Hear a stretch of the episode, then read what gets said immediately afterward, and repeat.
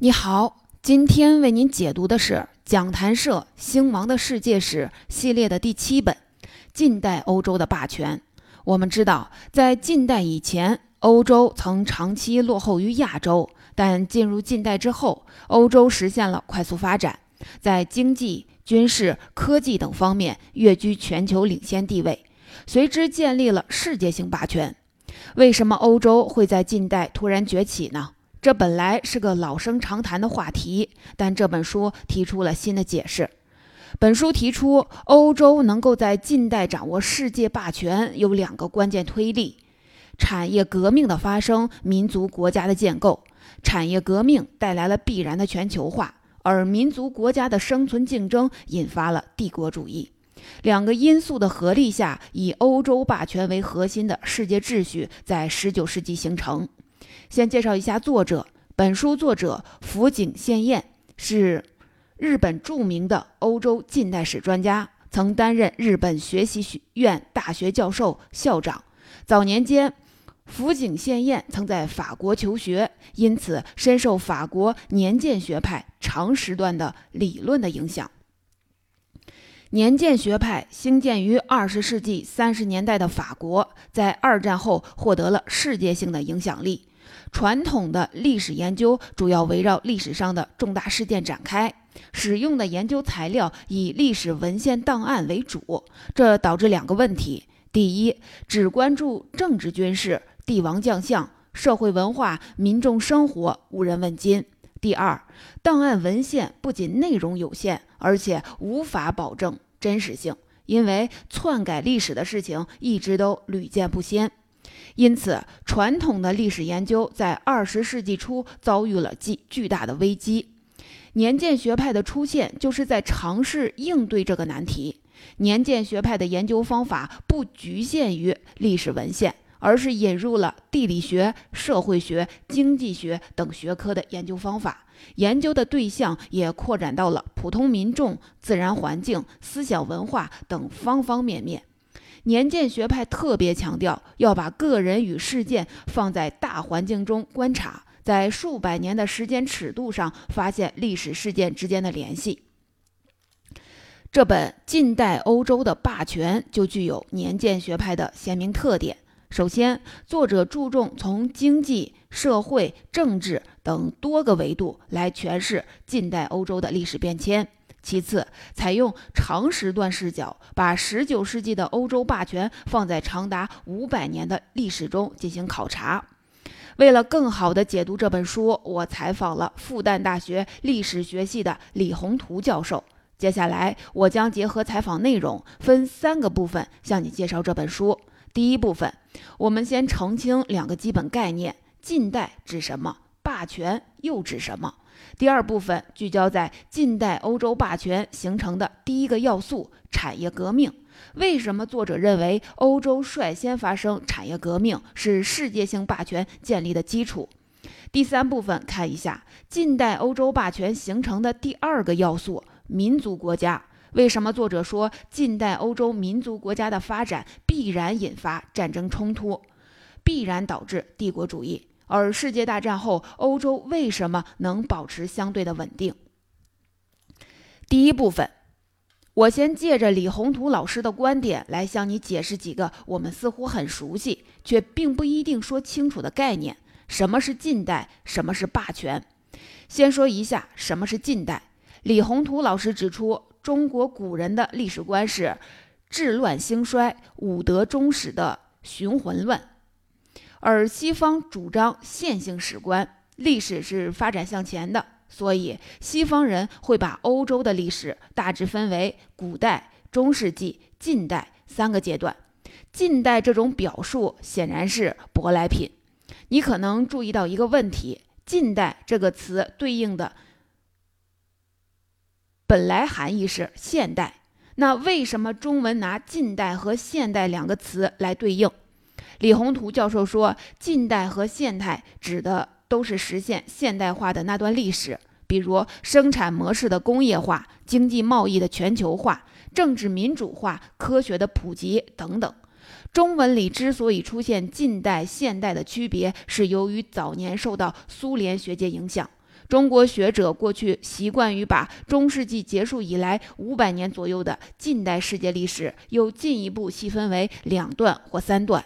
第一个阶段从十六世纪世界开始连为整体，资本主义经济不断发展，一直到十九世纪末二十世纪初，这四百年的历史被称作近代早期，或者直接称作是近代。当然，这个近代是狭义的近代。第二个阶段从列强矛盾激化、爆发世界大战开始，一直到今天，主要内容有两次世界大战、十月革命、美苏冷战。世界多极化等，还有人会把美苏冷战以后的历史单独划分出来，作为第三阶段，称为当代，也就是与我们紧密相关的最近几十年的历史。其实每个国家都会赋予近代、现代、当代不同的含义，这是由看待历史的视角决定的，便于我们模块化的认识过去的历史。但是将历史切割，就会导致历史的研究出现断裂。比如某人关注世界现代史，他可能就会只关注二十世纪，但二十世纪的两次世界大战，其实在十九世纪甚至更早的十七、十八世纪就已经播下了种子。同样，要想搞清楚欧洲霸权的由来，也要追溯到更早的十五世纪。总结一下。近代指的是实现现代性的那段历史。由于每个国家、每个地区发展情况不同，近代对应的时间范围也就有所差别。对于欧洲整体而言，它的近代就是指从15世纪地理大发现开始，一直到世界大战期间这五百年的历史。这本书的题目是《近代欧洲的霸权》。说完了近代，来看另外一个关键词——霸权。什么是霸权呢？霸权的英文，它是指某个国家凭借突出的政治、军事和经济的优势，在全世界或者个别地区控制其他国家、主导国际事务的能力。比如当初的大英帝国、今天的美国、十九世纪末、二十世纪初东亚的日本，都属于霸权的范畴。本书作者福井先彦把十九世纪称作是欧洲世纪。来自欧洲的物资、信息或者人群充斥在世界各地。欧洲驶出的船舶肆意驰骋于四大洋，充分展现了欧洲霸权。李宏图老师进一步的解释：近代欧洲的霸权包含两样东西：指导性的地位与主导性的地位。什么是指导性地位呢？这是指欧洲率先走向了现代社会，并制定了规则，比如现在的贸易规范。外交礼节、生活方式都源自西方规则。欧洲以外的地区是后后来者，是学生，处于被指导的位置。近代欧洲的霸权还强调欧洲的主导性地位，为强化自己的利益，欧洲凭借科技、经济、军事等领先的优势，在世界范围内疯狂地掠夺资源。瓜分土地、倾销商品等，建立了像大英帝国、法兰西帝国这样的殖民帝国，也就是我们最熟悉的那个霸权的概念。简单说，霸权的指导性强调先进性，主导性强调支配地位和侵略性。指导性是主导性的前提和基础，请你记住指导性和主导性这两个概念。下面两个部分我们将先后涉及到。本书作者认为，欧洲霸权的形成主要依赖两个因素：产业革命和民族国家。产业革命使欧洲取得了指导性地位，而民族国家的发展使欧洲在近代占据了主导性地位。请你注意，产业革命和民族国家这两个要素在近代欧洲是共同成长的，欧洲的指导性地位和主导性地位也是随之逐渐形成的。接下来，我们就跟随作者具体来看一下。第二部分，作者认为，欧洲霸权形成的第一个关键原因是率先发生了产业革命。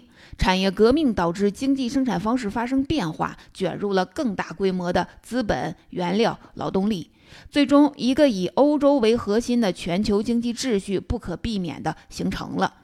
欧洲获得了世界性的指导性地位。那什么是产业革命？为什么产业革命率先发生在欧洲？产业革命的发生如何影响欧洲的全球霸权？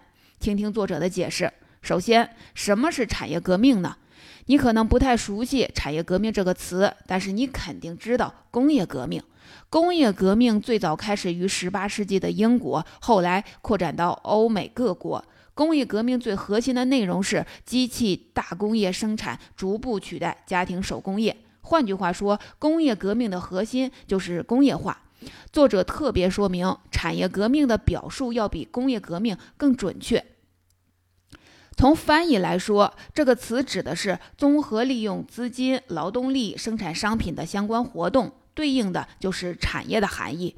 它既包括以原料开采为核心低级产业，也包括是第一产业，也包括以加工原料为核心的中级产业及第二产业。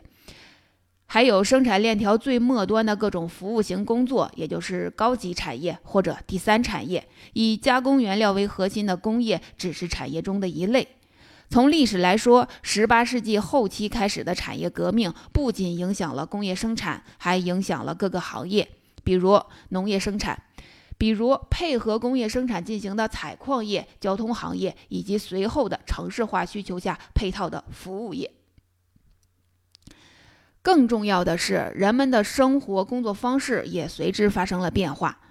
这个词本身就包含勤奋、勤劳的意思，这反映了产业革命发生后给人们带来的方方面面的变化。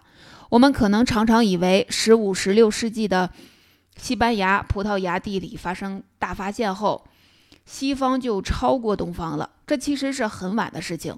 欧洲殖民者从美洲获得了白银，大多都流入东方的明清中国和印度。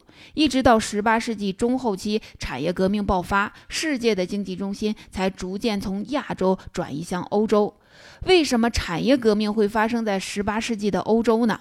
本书作者认为，回答这个问题需要从十五世纪地理大发现说起。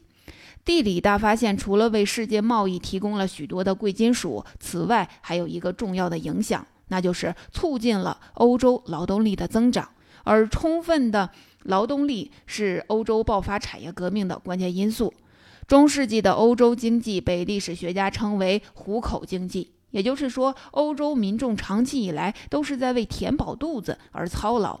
粮食问题一直都是限制欧洲人口增长、经济发展最重要的因素。然而，地理大发现给欧洲带来直接利好，玉米、马铃薯、西红柿等美洲作物被引入欧洲。以马铃薯为例，由于它可以在寒冷的地带种植，并能在高温烹饪中保持维生素不会大量的流失，欧洲的餐桌便迎来了一次马铃薯革命。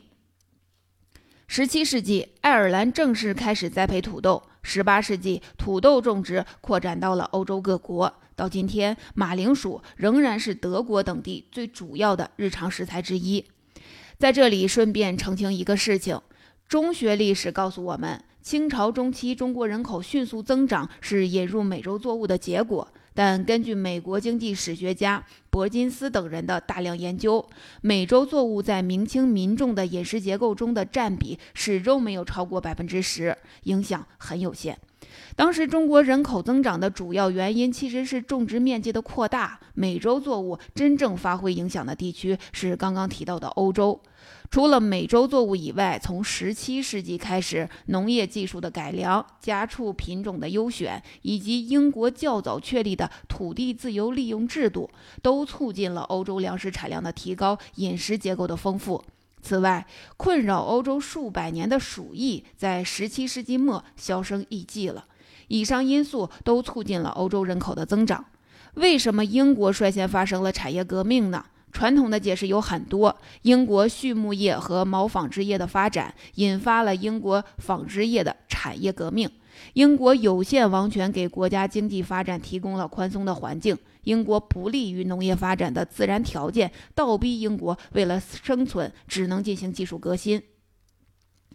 除此以上述原因以外，作者补充了一种新的解释。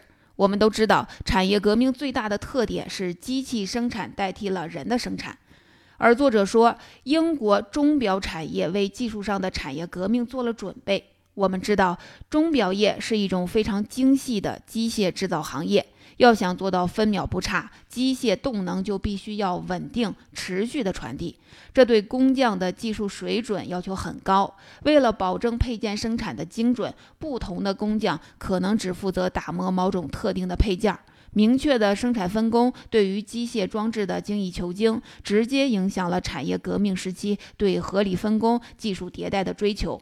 从十八世纪开始，英国、法国、瑞士等国开始在钟表产业上开展开了竞争。而英国之所以能脱颖而出，是因为它率先完成了资本的积累。机械制造的发展迭代需要长期的资金投入，设备更新、厂房的建设、工匠培养都需要大量的钱。干机械制造业不可能马上盈利。如果没有相当多的资本积累，资本就不可能长期固定在机械制造业上。哪个国家有财力干这件事情呢？只有英国。英国此前先后击败了荷兰和法国，在18世纪建立起一个连接欧亚非美的全球贸易网络。英国通过贸易网络获得了巨额的利润，完成了资本的积累，所以率先点燃了产业革命。产业革命在英国发生。你肯定会想到一件事情：瓦特改良蒸汽机。大部分人都会把这件事情看作是产业革命开始的标志。但作者认为“革命”二字放在瓦特身上并不准确，他所做的只是一些技术改良，距离工业化的真正兴起还很远。此后的半个世纪，工业化进程还很慢，家庭手工业从业人数反而还超过了工厂工作的人数。以产业革命期间打头阵的棉纺织业为例，纺织业实现机械化后，可以生产出大量廉价的棉纱。这件事情的直接结果是家庭手工业能够轻易地获得织布用的原料，所以织布没有立刻转移到工厂生产。棉纺织业从纺纱机械化到织布机械化存在一定的时间差。那产业革命与欧洲的全球霸权有什么关系呢？十九世纪中叶，英国的产业革命终于爆发出巨大的能量，在英国社会经济方面引发了革命。英国成为世界工厂，在纺织品、机械、火车、煤炭等出口上力压其他国家。同时，工业生产的变革也推动了城市化，交通革命、通讯革命也随之发生。到这时，英国实现了明显的领先，最早占据了指导性地位。看到英国的发展，欧洲其他国家也纷纷开始工业化转型。十九世纪初，拿破仑统治下的法国开始了以棉纺织业为中心的工业化，炼钢业和机械制造业在十九世纪中叶的法兰西第二帝国时期开始发展。不过，法国平原广阔，人口众多，是传统的农业国家，转型起来比较迟缓，工业化与城市化进程非常缓慢。这时，法国的邻国德国还处在四分五裂当中。德意志各个邦国看到英法的发展很着急。一八三四年，以普鲁士为中心，十八个德意志北部的邦国组成了德意志关税同盟。后来，西南各邦国也相继加入进来，一个德意志范围内的统一市场逐渐形成。市场的统一为三十多年后德国政治统一打下了基础。德国起步虽然晚，但充分发挥了产业革命的后发优势。普鲁士宰相推出了增产兴业、富国强兵的政策，通过国家力量有计划地推进工业化建设。比如对国内煤炭、钢铁资源的有效调度，对国外技术资本的大力引进，同时推动国内建立储蓄银行和实业银行，保障了资金的流动。这些计划性措施被其他后发资本主义国家纷纷效仿，德国、俄国、北欧各国、意大利甚至日本的产业革命都受到德国的影响。当产业革命陆续在欧洲各国开展开，欧洲整体在经济、科技、军事方面的先进性就凸显出来，也就是说，纷纷占据了世界发展的指导性地位。这也是欧洲发挥主导性作用并获得霸权的基础。我们知道，随着生产规模的不断扩大，生产设备、工人培训、各种配套服务所需要的资金总量变得非常庞大。为了调配尽可能多的资本、原料，寻求更多的市场，欧洲在全球范围内加速扩张。比如，欧洲掀起瓜分非洲的狂潮，向东亚地区正式施加打开国门进行贸易的压力，强迫建立经济关系等。十九世纪中后期的中英鸦片战争、中法战争、英国正式吞并印度等事件，都是这场行动的组成部分。可以看到，占据指导性地位的欧洲已经在释放自身的主导性力量。我们前面说过，霸权的主导性意味着支配地位和侵略扩张。在作者看来，如果欧洲只是取得了指导性地位，霸权并不能建立。十九世纪欧洲霸权的最终形成涉及到另外一个因素——民族国家的构建。第三部分，最后一部分，我们看一下民族国家的形成如何使欧洲占据了全球的主导性地位，欧洲最终是如何获得世界霸权的。首先，什么是民族国家呢？在作者看来，民族国家是以国民为基础的国家，它的核心是国民。这种说法是相对于中世纪欧洲而言的。欧洲中世纪的统治原则是人与人之间的主从关系。某个领地的统治者会与实力、权威上比自己更为强大的统治者结成一种主从契约的关系，以国王为顶点的多重主从关系网络构成中世纪欧洲国家的统治秩序。这种秩序有个问题：一旦主从关系产生裂缝，国国王的有效的支配范围就会发生变化。所以，中世纪欧洲的国家版图变化很频繁，一次贵族叛乱，一次婚姻关系就会改变国家版图。为了强化权力，能力出众的国王一方面拉拢平民群体，另一方面积极任用有才学的人，确立标准的官方语言，制定行为规范，把国民塑造为一个特定的共同体。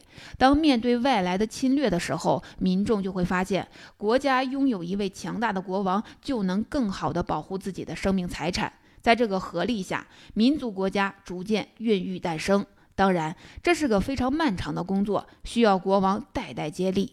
请你注意，当国王可以有力控制国家的时候，国家的核心就不再是层层契约关系，而是普天之下莫非王土。国王作为领土的直接首领被确认下来，生活在领土上的人民就是他的臣民，接受自己的统治。国家的版图也就不会因为国王和贵族的私人关系有太大的变动，这与经济社会安定发展的要求相一致。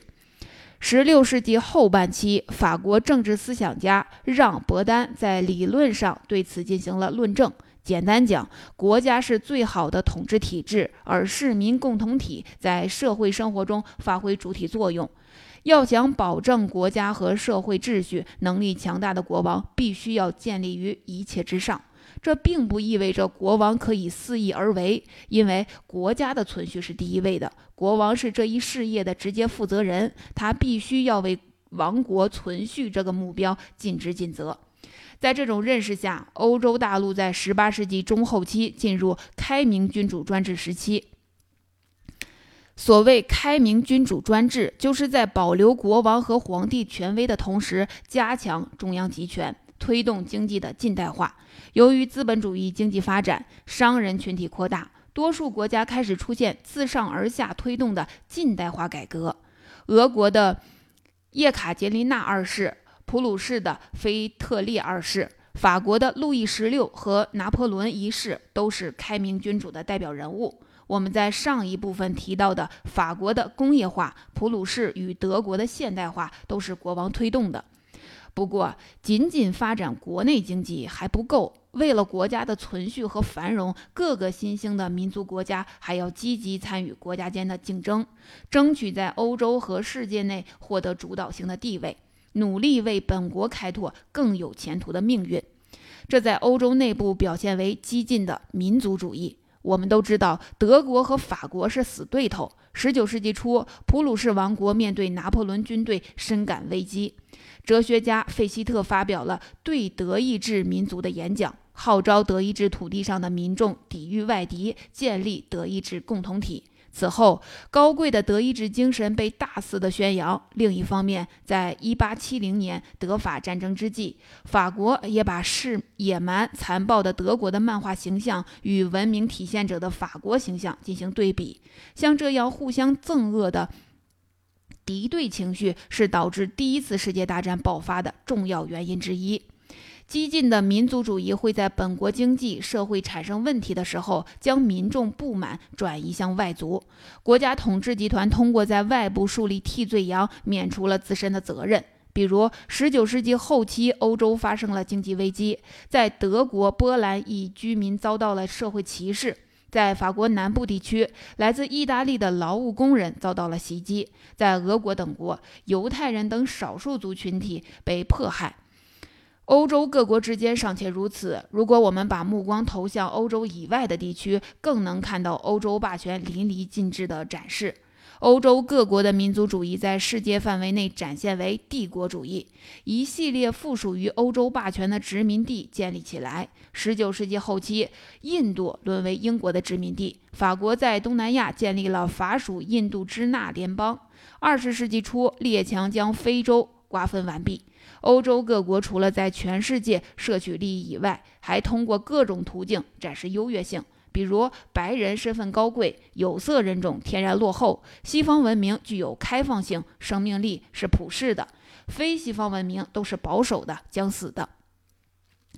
到十九世纪末二十世纪初，欧洲在世界范围内的主导性地位已经基本确立。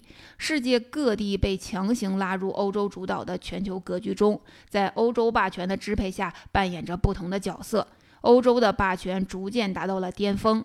这种欧洲民族国家之间的生存竞争，以及在欧洲地的帝国主义行为，最终引发了世界大战。两次世界大战使欧洲。遭到了重创，欧洲的霸权也宣告终结。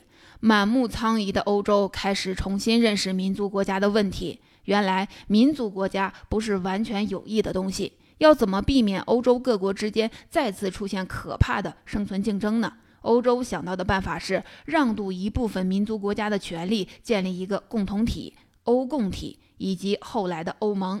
正是这种解决方案的实践。总结，简单总结一下，霸权的实现意味着指导性地位与主导性地位的双重占据。在作者看来，产业革命的发生和民族国家的崛起是推动欧洲霸权形成的两个关键因素。产业革命使欧洲各国在经济生产、科技、军事方面获得指导性地位，一个以欧洲为中心的世界经济体系形成。而民族国家面临的生存压力带来了欧洲内部的斗争斗。对外的殖民掠夺，在获得世界主导性地位、最终掌握霸权的同时，也带来了世界性的灾难。对此，欧洲的解决方案是将部分民族国家的权利让渡出去，这正是欧盟建立的初衷之一。到这里，这本书就为您讲完了。欢迎您进一步阅读《近代欧洲的霸权》这本书。